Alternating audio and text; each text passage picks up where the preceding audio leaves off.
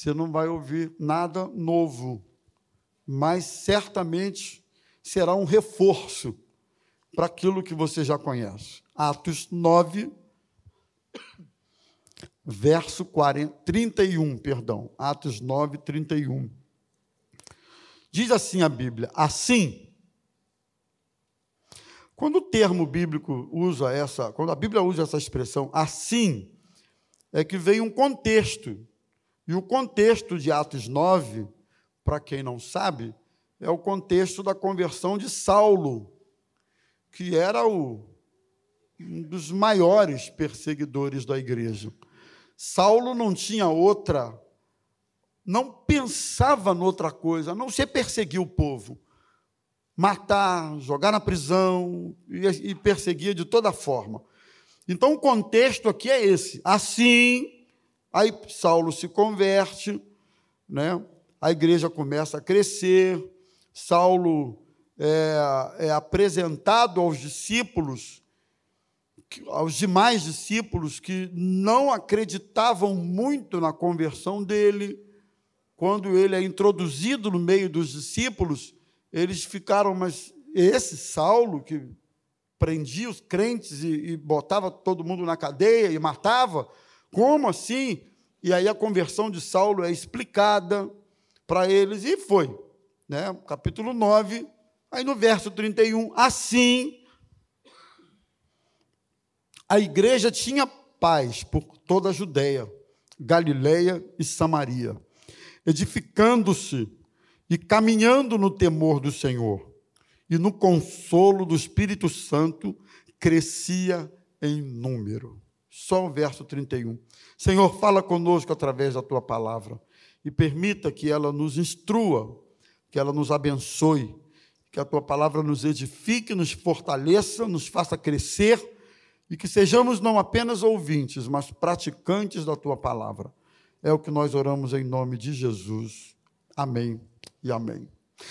Irmãos, me chama muito a atenção aqui nesse texto, porque é, parece haver uma, uma, um contrassenso aqui, porque quando você vai lendo a respeito da perseguição, é, dos questionamentos que eram feitos aos cristãos depois de terem sido revestidos do Espírito Santo, Atos capítulo 2, e que começaram a pregar com autoridade, Pedro pregando com autoridade, o paralítico sendo curado à porta do templo, e depois aquela, eu acho que a gente pode chamar de quase inquisição que eles sofreram no sinédrio, né?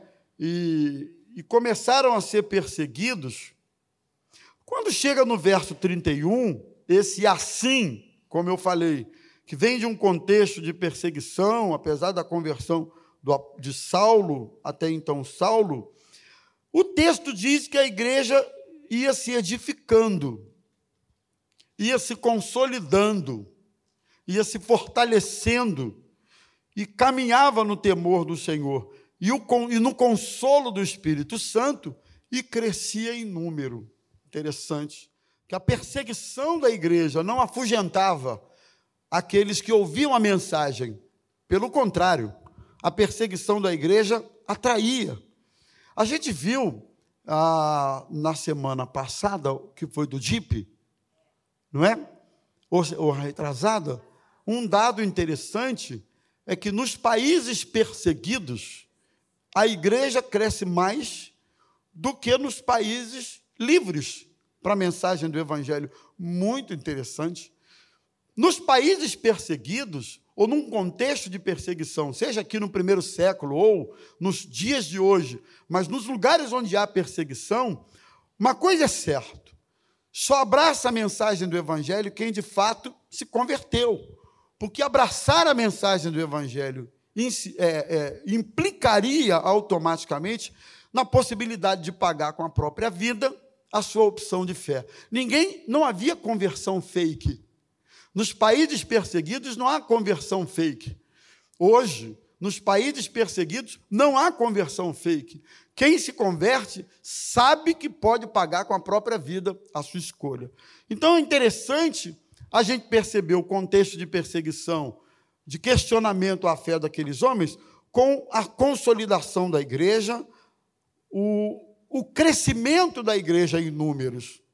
E aí, quando eu olho isso aqui, eu preciso entender que alguns segredos, algumas questões explicavam isso aqui, e nós precisamos refletir a respeito disso. Por que é que aquela igreja crescia tanto, sendo reprimida o tempo todo? Apesar da repressão, o tempo todo, aquela igreja crescia. E eu separei algumas coisas que estão aqui na, no próprio texto, na história de Atos dos Apóstolos. A primeira causa é que a palavra era acompanhada de oração. O centro do culto era a palavra. Os crentes se reuniam com paixão, orando, meditando, tendo prazer na Escritura. Hoje nós vivemos um dilema, quem prega e o papo é esse o tempo todo, entre os pregadores. Inclusive, as regras de homilética, os bons costumes dos especialistas, os que estudam a arte de falar em público, dizem que você não deve falar mais do que 30, 40 minutos. Há quem diga que o ouvinte escuta você até 20 minutos com alegria, depois de 30 com alguma esperança e de, até os 30. Depois dos 30, ele te ouve com raiva. Interessante. Depois, eu ouvi isso de um, de um ilustre pastor, Messias Anacleto, ele falando. É o retrato do que temos hoje no auditório, falando da palavra de Deus. Então, hoje, você quer falar da palavra de Deus, você, se passar de 30, as pessoas estão cansadas. Não é? Interessante que o sujeito tem tempo para a mídia social, para uma série de coisas, mas quando é para ouvir a palavra de Deus, é uma coisa. Você vai fazer os casamentos da vida, o noivo diz assim, pastor, uma palavrinha só, tá? É, já viu isso? Ó, oh, pastor, não demora não. Dá vontade de ir embora. É como se aquele momento não tivesse importância, é só para não dizer que não teve. Não é uma festa de três horas, você só pode falar dez minutinhos, porque mais do que isso cansa, é chato, por aí vai, sabe? Naquele tempo, eles amavam a palavra de Deus. Tem lugares aí, irmãos, que eles leem porções da Bíblia, folhas da Bíblia, pequenas porções e eles vão trocando essas porções para que possam ler o maior número, a maior quantidade possível, porque tem sede da palavra de Deus. E hoje nós temos disponibilidade de Bíblia para todo tipo. Tem Bíblia rosa, Bíblia azul, Bíblia preta, Bíblia marrom, Bíblia para jovem, Bíblia para adolescente, Bíblia para casal, Bíblia no aplicativo, Bíblia para todo jeito, linguagem de hoje, de ontem, de antigamente, do futuro. Tem Bíblia de linguagem até do futuro, Bíblia de todo tipo. A acessibilidade à leitura da Bíblia hoje nunca, nunca foi tão grande, tão fácil. No entanto, as pessoas não valorizam a Bíblia sagrada, não valorizam a palavra de Deus. Sabe qual era o, o motivo do crescimento daquela igreja? Eles perseveravam na palavra. Coisa linda isso, não é? perseveravam na palavra. Aí vem o verso que o pastor Emanuel citou. No templo, como nós estamos fazendo aqui, mas eles também faziam isso de casa em casa. Eles não cessavam de ensinar e também de pregar a Jesus Cristo. Eles tinham um objetivo ali, que era comum a todos eles, que é o de proclamar a palavra, Atos 4, 20, nós não podemos deixar de falar das coisas que temos vi, visto e ouvido. Não podemos.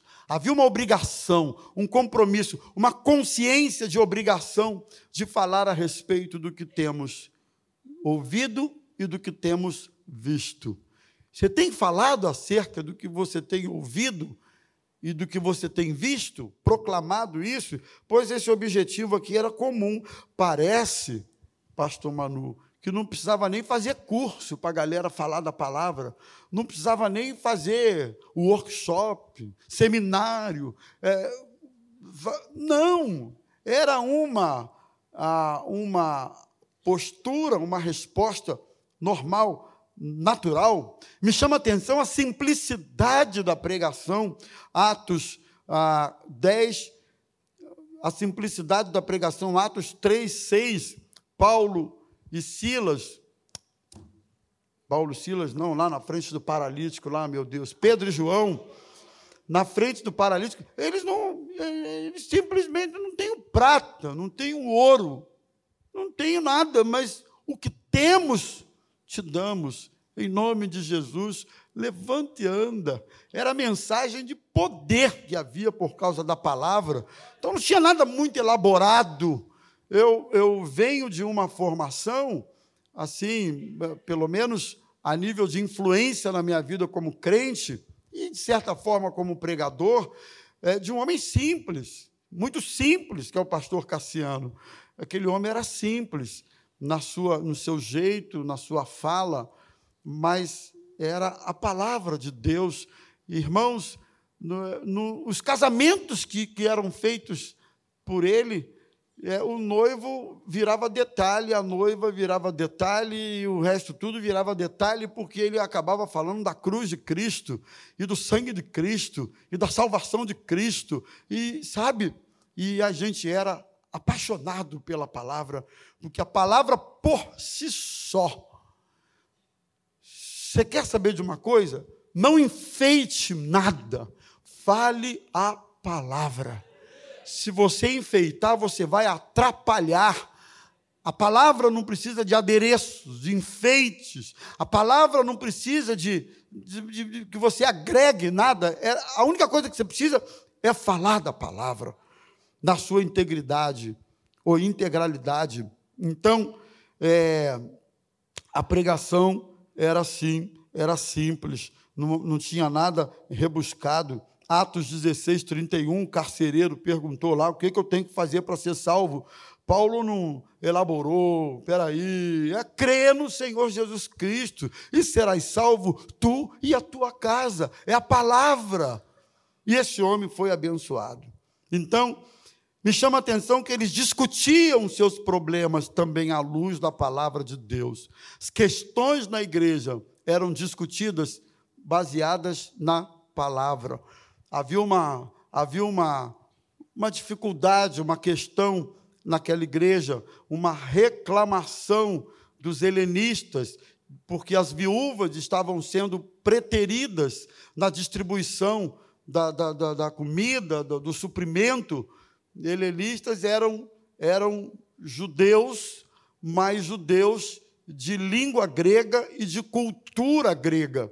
Então, havia uma questão lá e uma insatisfação por conta disso, e eles disseram: olha, vamos separar um grupo de pessoas, e aí dá o critério desse grupo, para eles se encarregarem dessa distribuição, e quanto a nós, vamos nos dedicar a palavra.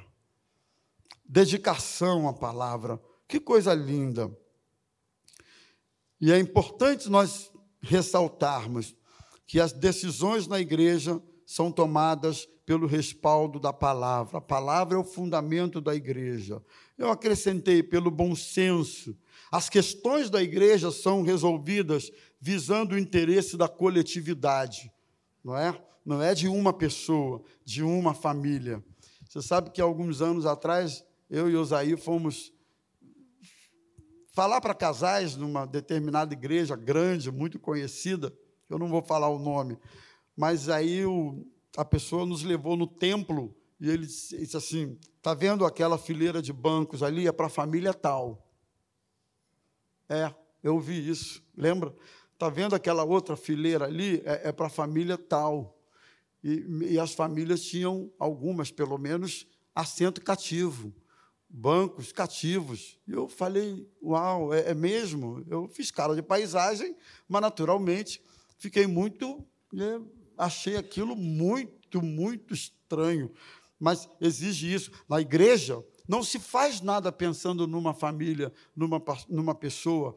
É, não, é, é interesse da coletividade princípio da isonomia precisa acontecer nas decisões da igreja. O que é o princípio da isonomia? Artigo 5 da nossa Constituição, não é?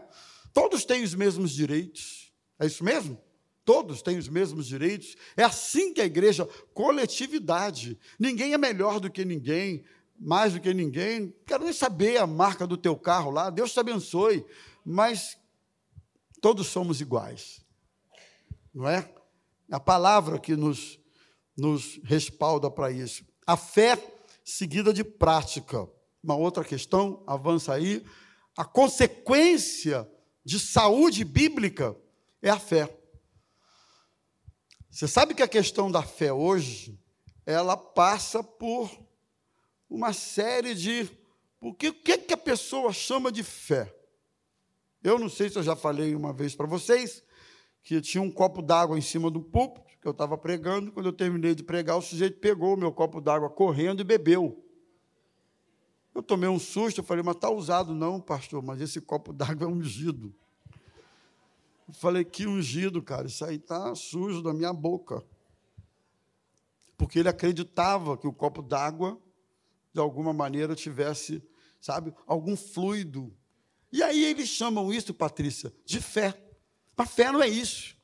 Jesus disse assim: se alguém crê em mim, como diz a Escritura, a nossa fé precisa ser de acordo com a Escritura. Não é de acordo com o que eu senti, me arrepiei, ou até do que deu certo. É de acordo com a Escritura. A fé era fundamentada na palavra, era uma fé que transformava, era uma fé transformadora, Atos 19, 18 a 20. Sabe o que diz? Eles confessavam os pecados, abandonavam a prática do pecado. Isso aqui que é avivamento, irmãos. O meu sonho, o nosso sonho, nosso desejo é de ver, na medida em que intensificamos a nossa busca e buscamos ao Senhor, pessoas se arrependendo dos seus pecados, abandonando o adultério, a prostituição, a fornicação, a mentira, pessoas abandonando a pornografia, sabe? Abandonando esse tipo de coisa, deixando de visitar sites pornográficos. Sabe o que é um avivamento? São pessoas, maridos melhores, mulheres melhores, pais melhores, filhos melhores. Sabe o que isso significa? Como se traduz o que eu estou dizendo? transformação.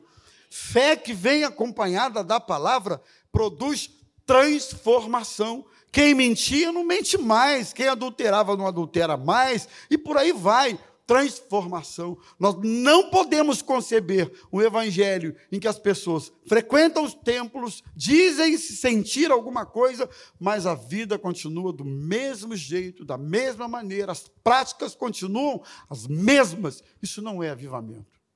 Isso é qualquer outra coisa, chama de entretenimento ou do que você quiser, mas avivamento mesmo, genuíno, produz isso aqui. As pessoas vão abandonando, confessando. Detalhe, eles confessavam publicamente as suas obras. Publicamente. Essa foi a grande, grande, o grande segredo de Davi.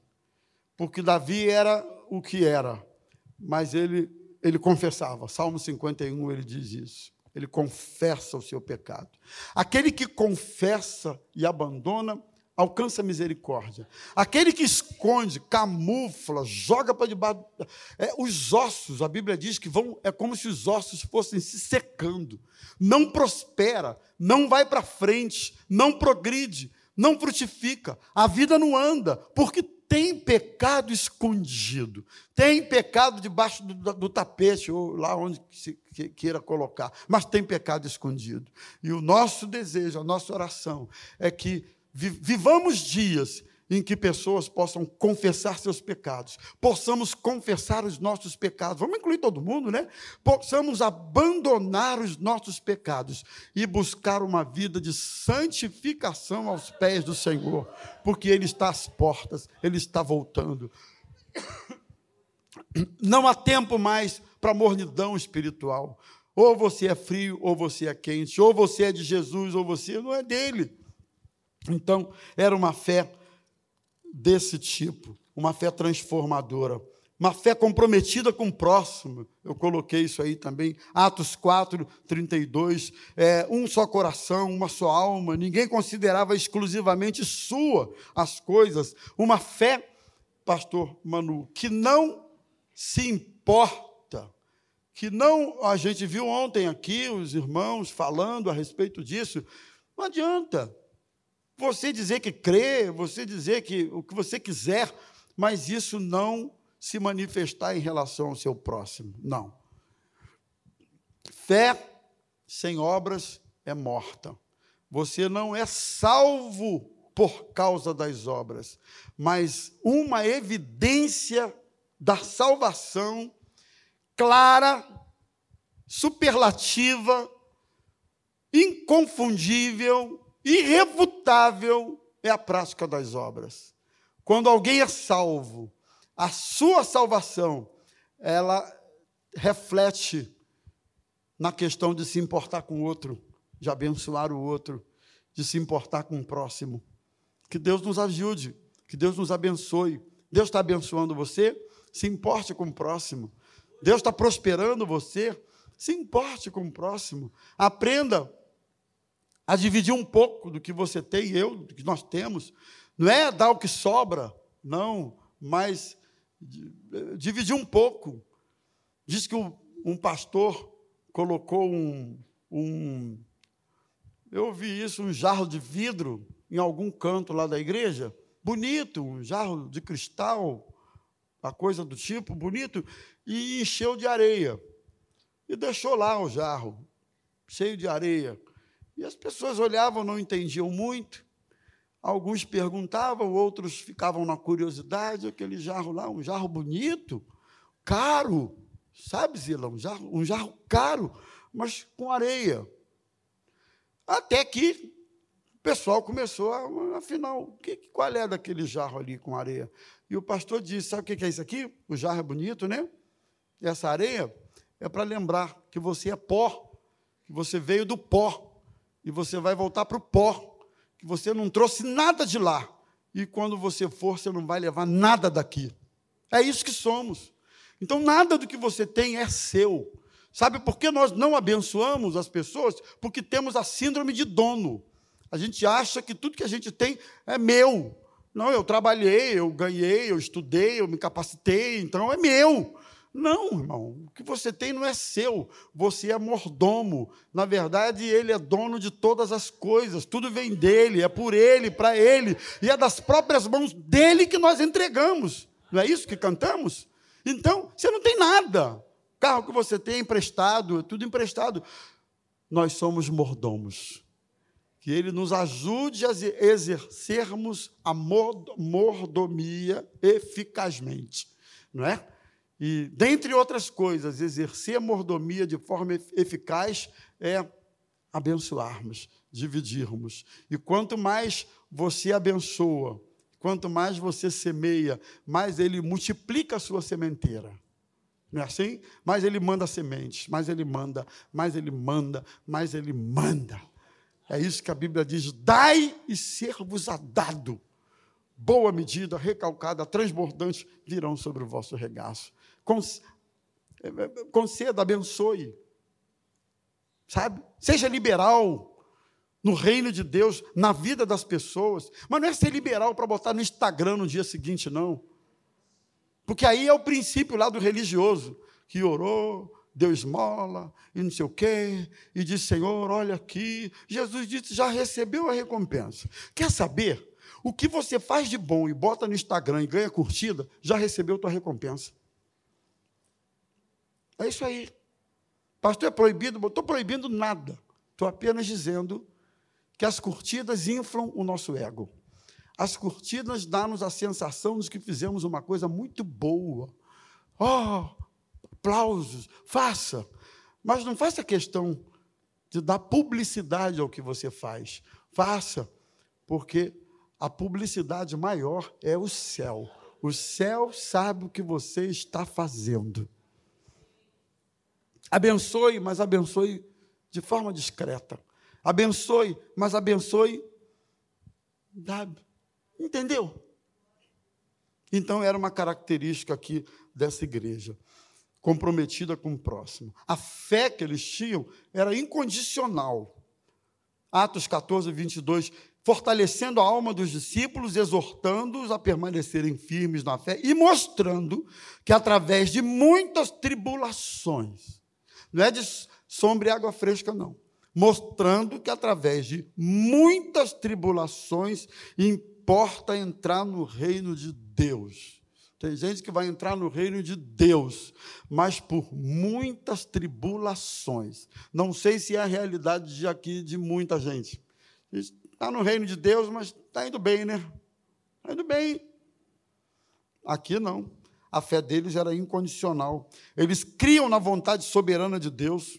Mesmo diante de problemas, como o martírio de Estevão, o próprio naufrágio do apóstolo Paulo, eles criam. Quando Tiago foi morto e Pedro solto, a igreja orava pelos dois, um foi decapitado e outro solto. Eles criam que, mesmo nessas situações, Deus é soberano. Ele sabe o que faz. Sabe por quê? Fé incondicional. A minha fé não é porque ele faz, não é pelo que ele dá, não é porque ele deixa de fazer. A minha fé é pelo que ele é. Nós cantamos isso. Não é porque ele me deu carro, casa, bens, coisas, status, casamento, filho, ou o que quer que seja. Não, não, não, não, não, não, não, não, Muito pelo contrário, alguns quando abraçam a fé não ganham, perdem. Perdem família, perdem bens, perdem condição, perdem um monte de coisa, só porque abraçou a fé. Que Deus nos dê essa consciência, irmãos. Que Deus nos dê esse calibre de comprometimento com o Evangelho. Que a nossa fé seja incondicional. Pode falar isso para o teu irmão, que a sua fé seja uma fé incondicional. Não depende das, da condição, do momento, da circunstância. Também havia poder como fruto da fé na palavra de Deus, havia poder no meio deles, buscaram até receber, Atos 2, o derramamento do Espírito Santo, o poder no nome de Jesus.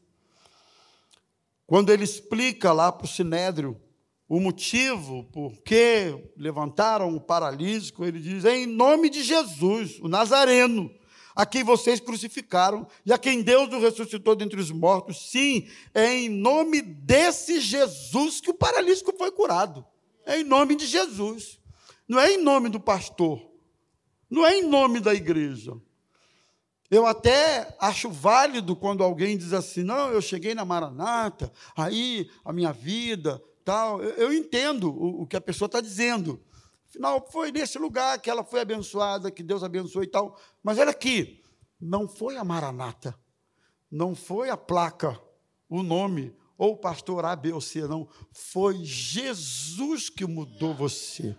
Foi Jesus que mudou a sua história. Foi Jesus que mudou a minha história. Amém, meus irmãos? Foi o Senhor. Então, é, eles tinham essa consciência, era no nome de Jesus, era o poder do nome de Jesus. Por causa disso, eles tinham coragem, não eram medrosos, eram corajosos, eram intrépidos. Eu estou muito reflexivo em relação a isso, porque daqui a pouco, certas coisas nós não vamos poder falar de púlpito. Eu estou reflexivo com isso. Daqui a pouco, certos pecados não poderão ser apontados publicamente, porque se forem, corre-se o risco de processo, de cerceamento, de perseguição, coisas do tipo, né? ainda mais em tempos de tudo que se fala é, é em rede aberta, não é mais no auditório é, exclusivo, fechado. Estou reflexivo, porque como vamos fazer? Como vamos fazer? Qual vai ser a nossa, Manu? Vamos continuar dizendo que certas coisas é peca são pecaminosas? Vamos continuar dizendo que mentir é pecado, que adulterar é pecado, que maus pensamentos é pecado, que homossexualismo é pecado? Vamos continuar dizendo isso? Ou vamos nos intimidar porque não pode mais falar? Estou reflexivo.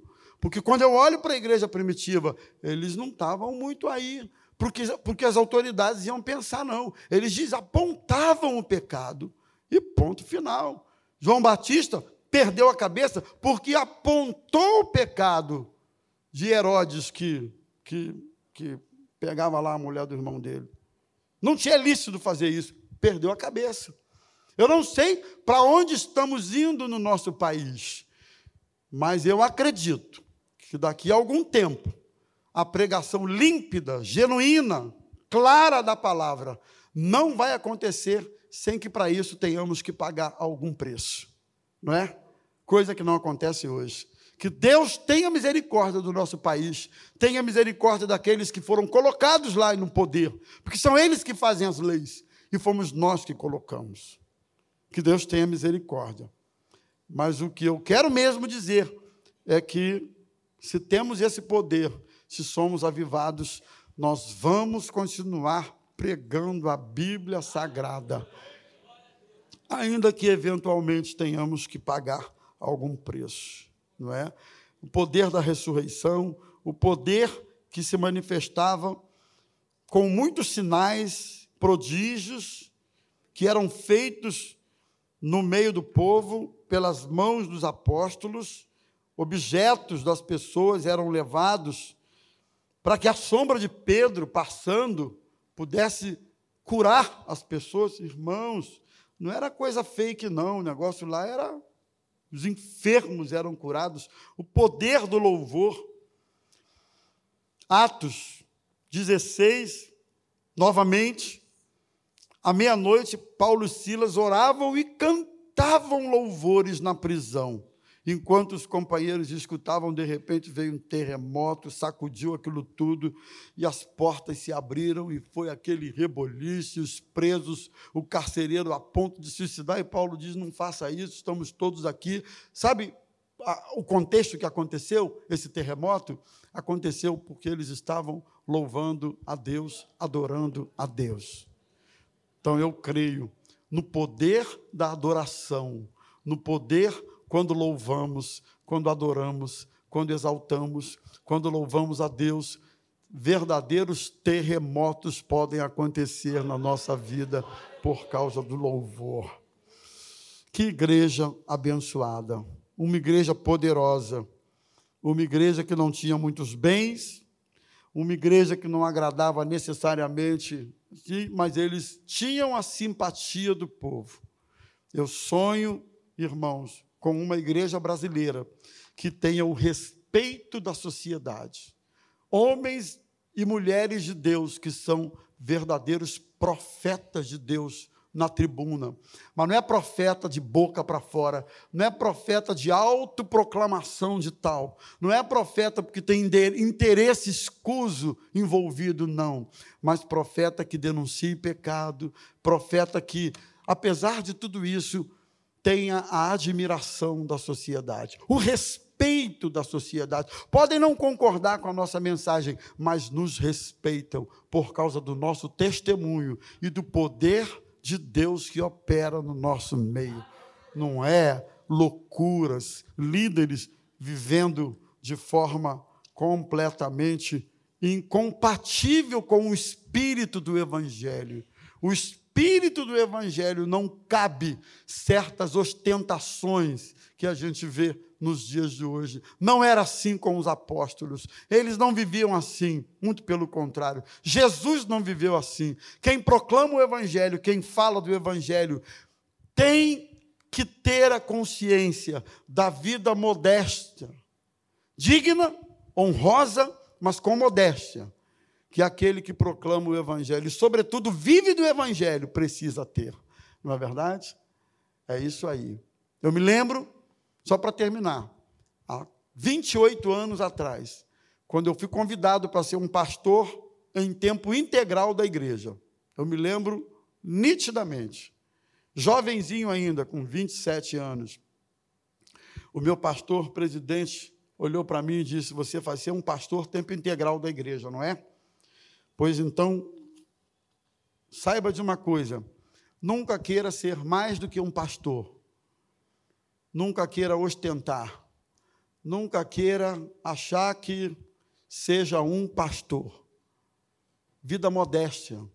Claro que, pastor, é bom andar cheiroso, é bom andar arrumadinho, é bom andar a esposa arrumadinha, não precisa andar com o carro enguiçando em toda esquina. Estou falando isso.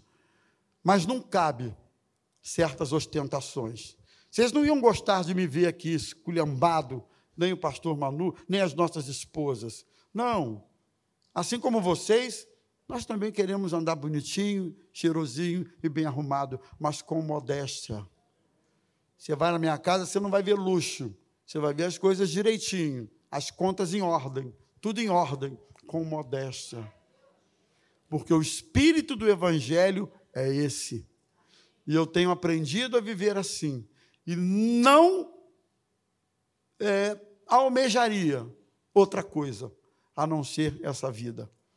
Como eu sou feliz por saber que o meu Jesus tem suprido diariamente cada uma das minhas necessidades, tanto físicas quanto psicológicas ou até emocionais. De vez em quando a gente chega um para o outro, fala umas coisas, não está legal aqui, eu estou assim. Mas, inexplicavelmente, vem um renovo de Deus na nossa alma.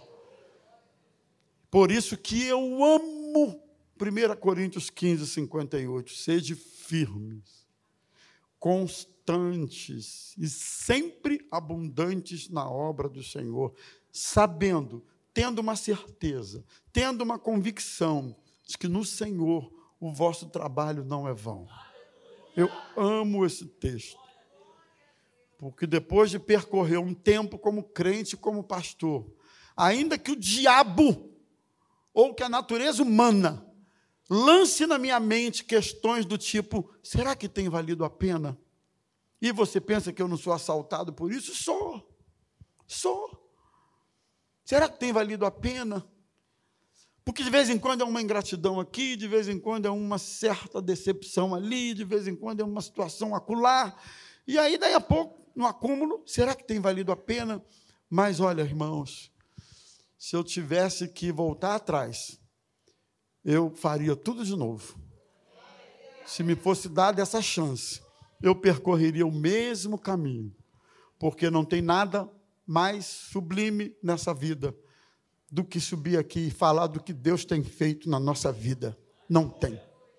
Então, viva o Evangelho, viva a palavra, invista na sua vida espiritual, porque com certeza, quando vierem as lutas, as dificuldades, o Senhor vai confortar você, consolar você, fortalecer você, renovar você, até que possamos entrar nos portais eternos e ouvirmos do Senhor: Vinde.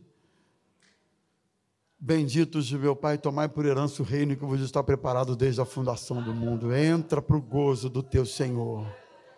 Por enquanto, nessa vida são dificuldades, lutas e problemas, mas o Senhor é bom.